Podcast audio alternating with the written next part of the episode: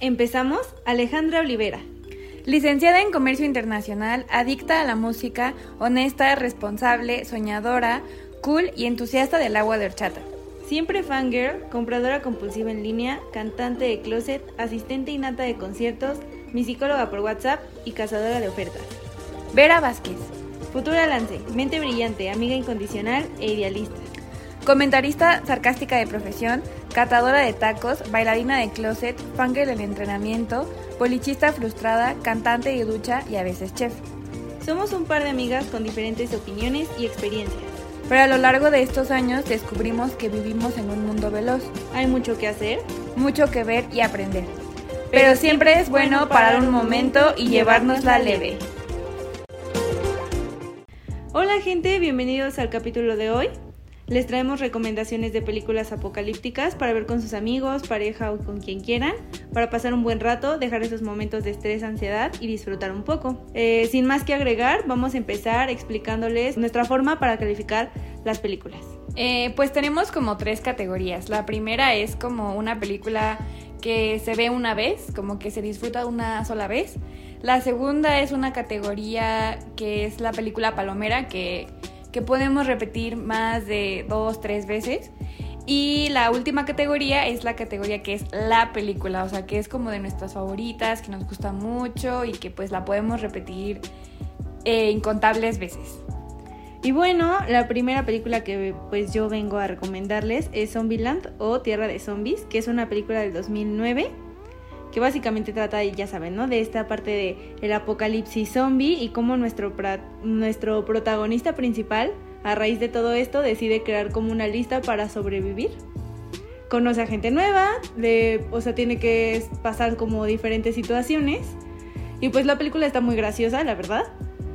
Eh, tiene tips muy buenos para el apocalipsis zombie si en algún momento nos llega a pasar.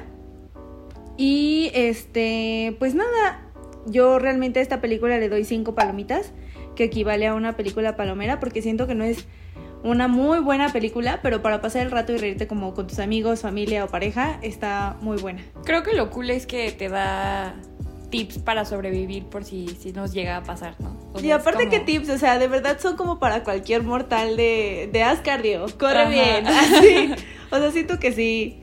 Pues sí, o sea, es muy gracioso, o sea, lo toman de una manera muy cómica, pero creo que sí dieron como tips reales por si nos llega a pasar Para estar un apocalipsis. Sí. y también en cualquier, o sea, en cualquier ámbito de la vida. O sea, porque esa parte que dicen como revisa dos veces o o, o sea, como remata a la persona y así, o al zombie. Creo que es muy real porque en todas las películas de zombies y así nunca los rematan y resulta que que de repente se levantó, que de repente se levantó y ya mató a alguien de la película y así, pero sí. Muy bueno, película para mí palomera, pero muy buena. O sea, para pasar un buen rato. Y otra de las películas que les vamos a recomendar es la de Train to Busan o en español Estación Zombie, coreana. Y en estas, esta se trata igual de que un virus desconocido eh, aparece en toda Corea del Sur y hace que las personas se conviertan en zombies. Pero, o sea, gran parte de esta historia se desarrolla en un tren, que es el KTX de Corea del Sur. Y este tren parte de Seúl y va a Busan, que es como del centro, de la, o sea, del centro del país a un extremo. Y es, o sea, toda la, casi la mayoría de la trama se desarrolla en este tren, en donde los pasajeros pues luchan por sobrevivir para poder llegar a Busan que es una ciudad donde supuestamente, o sea, está como todo seguro, o sea, como que ahí no ha llegado el virus. Y es una película que personalmente me hizo emocionarme mucho, pero también estaba como muy estresada. Y era como muy intenso porque era como, o sea, es que ¿cómo vas a sobrevivir en un ataque zombie en un tren? En un tren. O sea, no hay salida. Yo también, o sea, hay unas, hay unas escenas en específico que sí digo como no puede ser posible, o sea, ya valió todo aquí, o sea, en este segundo ya valió completamente todo, ¿no? O sea, porque llegan a una estación y parece que ya todo está bien y que los esperan unos, este, unos militares y todo súper cool. Y no, o sea, nada de que los esperen los militares, o sea, o sea los militares ya estaban convertidos en zombies Ajá, y o ahora sea. vuelve a correr por tu vida. Este, se pone todo loco y frenético porque aparte eran un montón. Ajá. Este, toda la estación, esa en específico era de cristal, entonces así como que tú cerraras una puerta y pues no, porque se ponen todos se- se puede trocloditas. romper. Sí, no. Sí, sí es estresante Es esa película. estresante, pero siento pero que es muy buena. buena. Sí. Es muy buena con un final que, que yo en específico no me esperaba de esa manera. Sí, Pero creo que también es un final que, que está bueno, que dices, ay, no es justo, pero.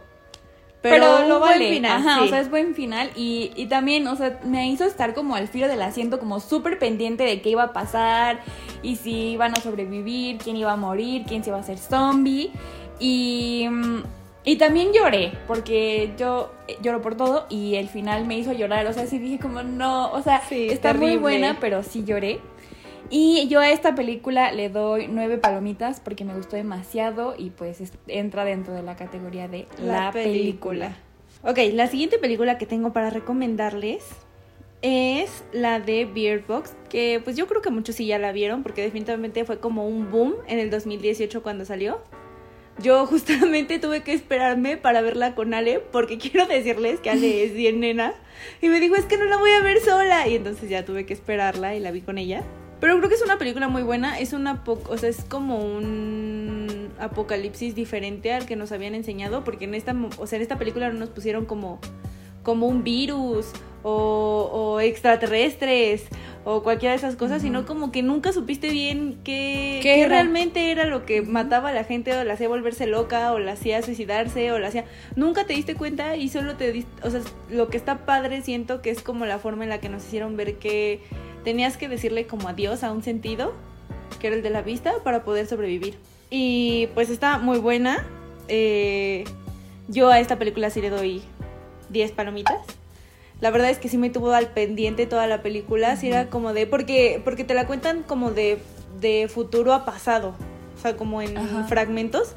Y sí dije como, pero ¿por qué pasa esto? ¿Pero por qué pero por qué este está solo ella, no? Si nos habían enseñado que tenía a tantas personas alrededor. Eh, ¿Cómo es que llegó a, a este río? ¿Cómo por qué tiene que ir a ese río? ¿Cómo supo que tenía que pasar por ese río? ¿Por qué hay gente que, que sí puede ver, pero se volvió como hasta cierto punto loca y quiere que toda la gente como que vea, Vea este eso, ser? ajá. Ajá. Siento que, que sí es muy buena película y yo por eso le di las 10 palomitas de la película. Sí, definitivamente es una película cardíaca y justo porque no te explican qué es lo que hace que el mundo colapse y todos mueran. Otra de las películas que les queremos recomendar es la de Alive o Vivo en español.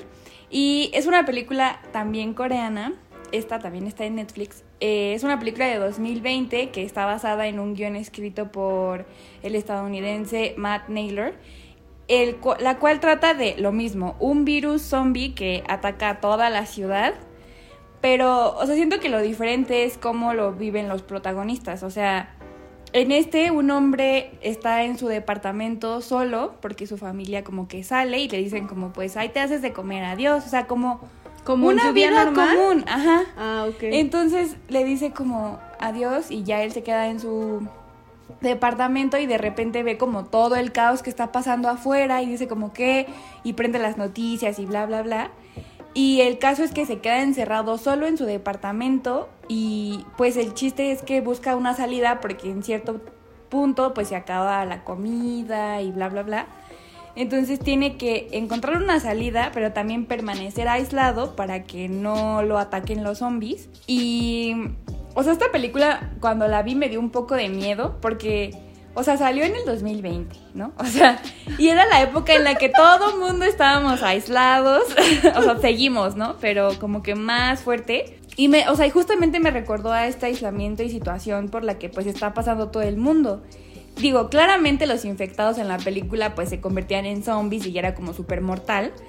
Pero por cómo se desarrolla la película, o sea, no es como muy diferente en ciertos aspectos a la realidad actual que todos vivimos. O sea, O sea, tú, tú viste como este TikTok en donde dice como pandemia y que dicen como confinamiento, vacuna, que dice como este tercera sepia, zombies en Brasil y cosas así. Entonces, Ajá, como, y yo como, ser. no, la película live se va a hacer real. O sea, porque de verdad era como una vida súper cotidiana y de repente, boom, no puedes salir de tu departamento o te vuelves zombie.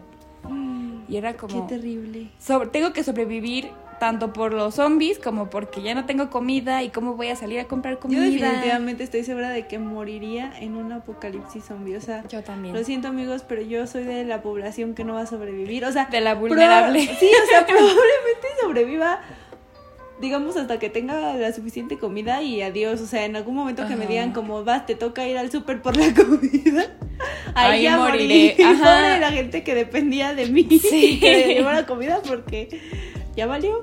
No, la verdad es que sí, o sea, soy súper distraída. No tengo, o sea, siento que como que mi sentido común no es tan común. Entonces, no, hombre, yo, yo moriría en un apocalipsis zombie. O sea, sí, sí sobreviviría como el señor eh, mientras esté en el, pues en el departamento o en la casa o lo que sea. Pero ya después, ya no sé, ya ahí sí de verdad dependerá 100% de suerte y, y lo ya. que sea la vida. Porque igual, yo siempre que veo una película apocalíptica, siempre digo, o sea, es que yo no voy a sobrevivir a eso. O sea, no soy tan veloz, yo no sé hacer este nada de sobrevivir, nada, o sea. Prender una fogatita, Ajá, hacer yo un cuchillo. moriré. sí. Y bueno, a esta película yo le doy siete palomitas, igual es palomera, o sea, no es como la película, pero es palomera, está para pasar un buen rato y está interesante y dices como, ok, ¿qué tengo que hacer para sobrevivir? Vamos por nuestras últimas dos este, recomendaciones, nuestras últimas dos películas. Que, que yo siento que la, bueno, que la que yo voy a decir no es como tan apocalíptica o post-apocalíptica, pero sí, es, sí habla como de un futuro así terrible para la humanidad, ¿no? Entonces es la película de qué le pasó a lunes y básicamente es la historia de que, o sea, de una familia de hermanas que en un futuro el gobierno y la sociedad se pone así súper intensísima y dicen como no, o sea, solo pueden tener un hijo por como como por familia, ¿haz de cuenta? Y, y o sea, hasta te, o sea, digamos como que te marcan, como que ya te tienen en un sistema para que si tú entras a tu trabajo, te como te chequees, como que hagas tu chequeo, tu check-in, ¿haz de cuenta? Y ya parece que eres tú y así. Entonces, esto es porque el planeta, pues, se hizo un desmadre.